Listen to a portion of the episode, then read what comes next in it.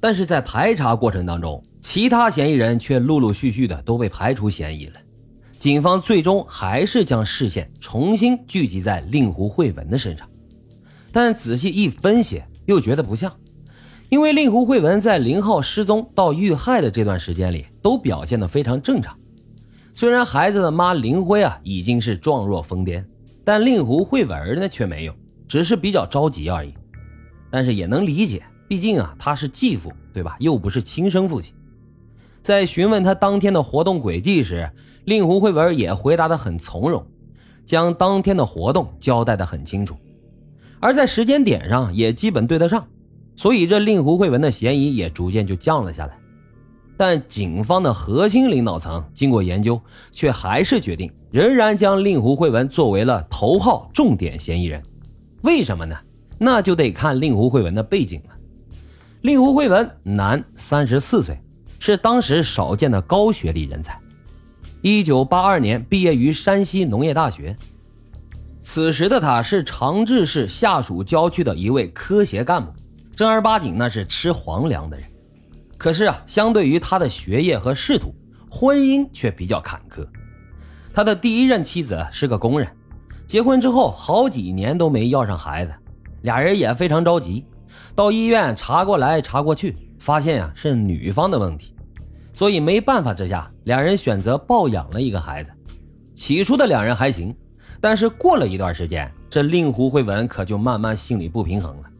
当时的人观念都比较封建，所谓这不孝有三，无后为大呀。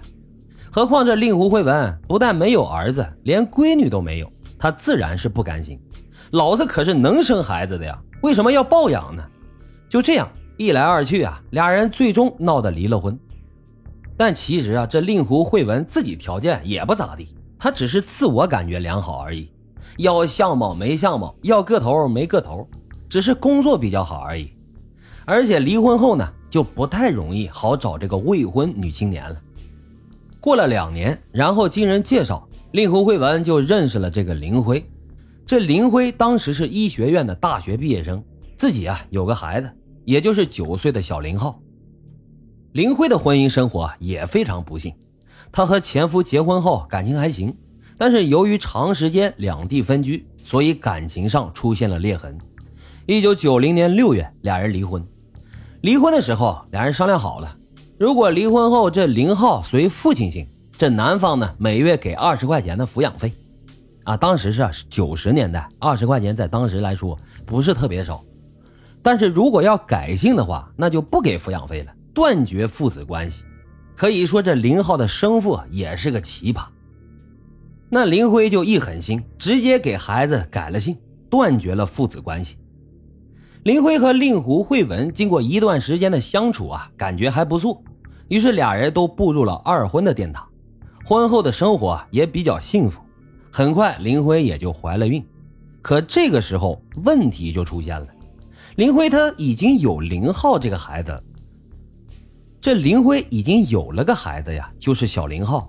如果他要再生一个的话，那就是二胎超生了。那个时候超生可是要罚款的，在我们农村，有的家里交不起罚款，房子都让人扒了。可不是，可不比现在呀。现在催生二胎、三胎那都放开了，所以在当时必须得堕胎。那这令狐慧文就不干了呀，人家再婚就是为了养自己的孩子。现在有孩子了，却要被堕胎，搁谁谁能乐意呀？那我当初离婚再结婚图啥呢？所以呀，为了留住自己的孩子，他就去申请二胎指标。可是很无奈，当时的二胎指标申请非常困难，只有少数民族和华侨才能够拥有名额，普通汉族人是没有资格的。所以大伙呢想多生几个娃，那找个少数民族的媳妇儿是个相当不错的选择。但是不得不说啊，这种政策当时造成了很多人间悲剧，同样呢，也为当代社会制造了人口危机。啥危机呀？就是人口老龄化呗。现在年轻人少，老年人多。分析到这儿啊，警方就认为令狐慧文有着强烈的作案动机。只要这小林浩不在人世了，那他的孩子不就能生下来了吗？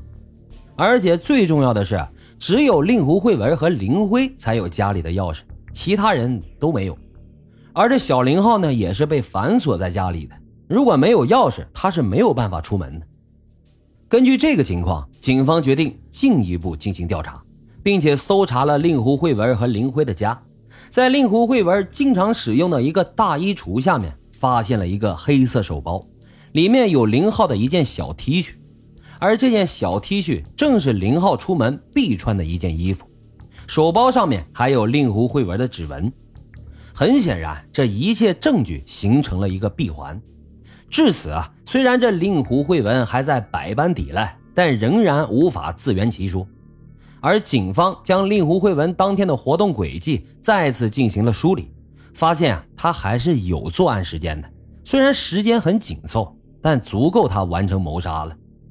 令狐慧文在警方强大的攻势下啊，当然了，在那个年代，警方还是使用了一些小手段的。大家都懂啊，终于交代了自己的犯罪事实。原来啊，令狐慧文在申请二胎指标失败之后，认为自己已经没有办法再拥有自己的孩子了，